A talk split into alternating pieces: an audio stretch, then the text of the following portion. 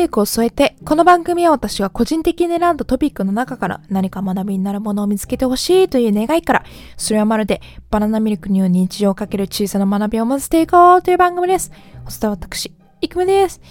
皆さん、こんばんは。今日はですね、前回予告した通り、ハロウィンについて話していきたいというふうに思ってます。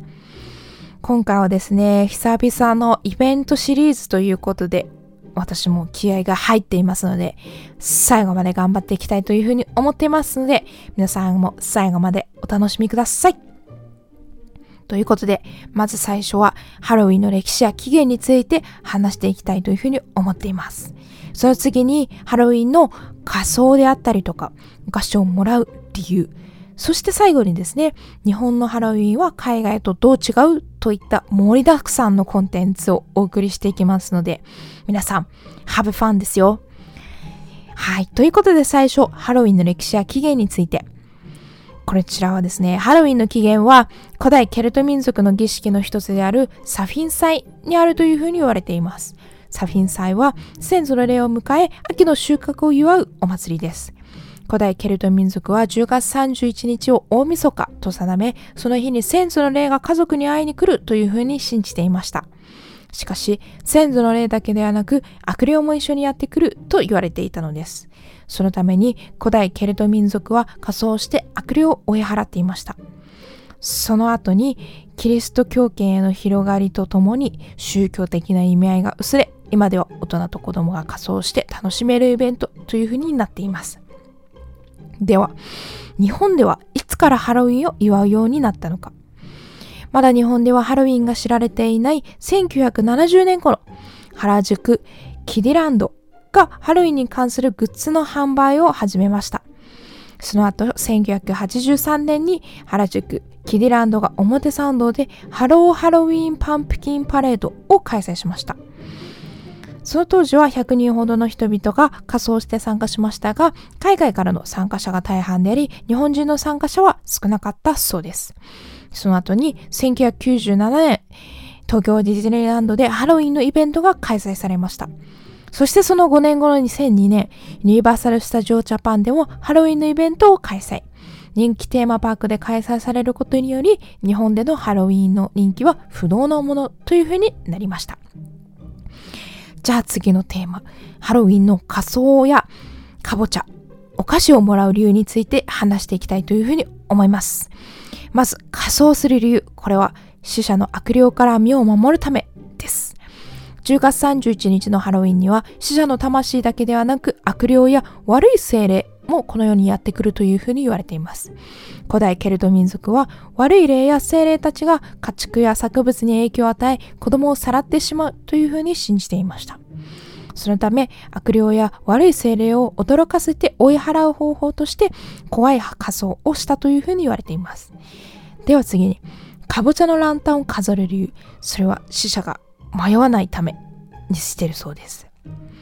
ハロウィンで飾られる顔の形にくり抜かれたかぼちゃ。このかぼちゃの名前はジャック・オランタと言います。また、ジャック・オランタンの直訳は、ランタンのジャック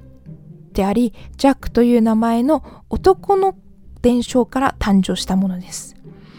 では、このジャックの伝承をご紹介したいと思います。昔、ジャックという乱暴者で嘘つきの男がいました。ハロウィンの夜、この男は悪魔と出会い、魂を奪われそうになったということです。しかし、ジャックは上手に悪魔を騙し、ある約束をすることで魂を奪われないようにしました。その後、年老いたジャックは亡くなったのですが、嘘つきで乱暴者だったために天国には行けませんでした。仕方なく地獄に行ったジャックでしたが、そこで悪魔に遭遇します。生前にした悪魔との約束により、ジャックは地獄に行くことも叶いませんでした。天国にも地獄にも行けないジャックは悪魔からランタンに火を灯してもらい、そのランタンを持って真っ暗な闇の道を歩き続けているそうです。これが、かぼちゃのランタンを飾るのは死者が迷わないようにするためというふうに言われています。ジャックのランタンは株でできているというふうに言われていますが、かぼちゃが、あ、違う。株がかぼちゃに変わった理由。それは株がアメリカでは一般的ではなかったからです。株の代わりにかぼちゃでできたランタンを作るようになり、それが広まっていったためというふうに言われています。では最後に日本のハロウィンは海外とどう違うのか。まず海外のハロウィンについて。海外のハロウィンの主役はズバリ子供たちです。アメリカでは子供を持たない大人でさえもハロウィンの日にはたくさんのお菓子を用意します。トリックアトリートと言っていて、えー、家を訪れてお菓子をもらうのは子供だけであり、大人は他の人の家を訪ねてお菓子をもらいにはいけません。また10月31日には仮装した子供の姿がたくさんあり、以前は大人の仮装した姿を見ることはありませんでした。ただ現在ではハロウィンに関するイベントが多数行われており、大人も仮装してハロウィンを楽しむようになったそうです。海外のハロウィンについては一定期間パレードを開催して仮装して参加します。ニューヨークではハロウィンの10月31日にヴィレッジハロハロウィンパレードが開催されます。本格的な怖い仮装した大人たちがそのパレードに参加します。ハロウィンの前のニューヨークではハロウィン用のコスチュームであったりとか怖い小道具たちがバラエティ豊かに各ショップで販売されているということです。なので観光でパレードに参加してみたいというふうに思った人は、現地で仮想道具を買えるということなので、皆さん、状況が落ち着いたら、ニューヨークでのハロウィンパレード参加されてはいかがですか？じゃあ次ですね、オーストラリアのハロウィン。オーストラリアではメルボルンゾンビウォークというイベントが開催されます。その参加者は本物に近いほどの、えー、ゾンビの仮装をしてメルボルンの街を歩き回ります。もしゾンビが好きで海外のハロウィンイベントに参加したい人はオーストラリアのメルボルンゾンビウォークこちらおすすめでございます。では次ですね、えー、ハロウィンに開催されるアップルボビングというゲームについてご紹介して終わりにしたいというふうに思っています。海外のハロウィンで行われているアップルボビングというゲーム。アップルボビングというゲームは西洋で行われていた恋占いから生まれたというふうに言われています。こちらのゲーム、水が入ったたらいの中にリンゴをいくつか浮かべ、手を使わずに口だけでリンゴを取るというゲームになります。リンゴには一つずつ思いの人が書かれており、一回で目的のリンゴが取れたら、その恋は成就します。しかし目的のリンゴが4回目でも取れなければ、その恋は諦めるしかないそうです。どうですか皆さん？やってみたいですか？この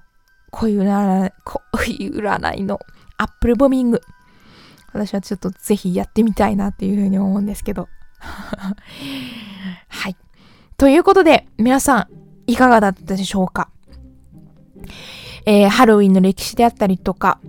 えー、なぜ仮装するのであったりとか、えー、日本のハロウィンと海外のハロウィンの違いについてお話しさせていただきました。まあ、今日が10月31日ということで、えー、渋谷のハロウィンは盛り上がってるというふうに思ってるんですけども、皆さんはどんなハロウィンを過ごされていますか？ということで、皆さん、ハッピーハロウィンそして次回のエピソードをお楽しみに。それでは、バナナミルクを添えて、バイバーイ!イェイイェイイェイイェイ。ハッピーハロウィンハッピーハロウィン Trick or trick, trick or treat. Bye bye.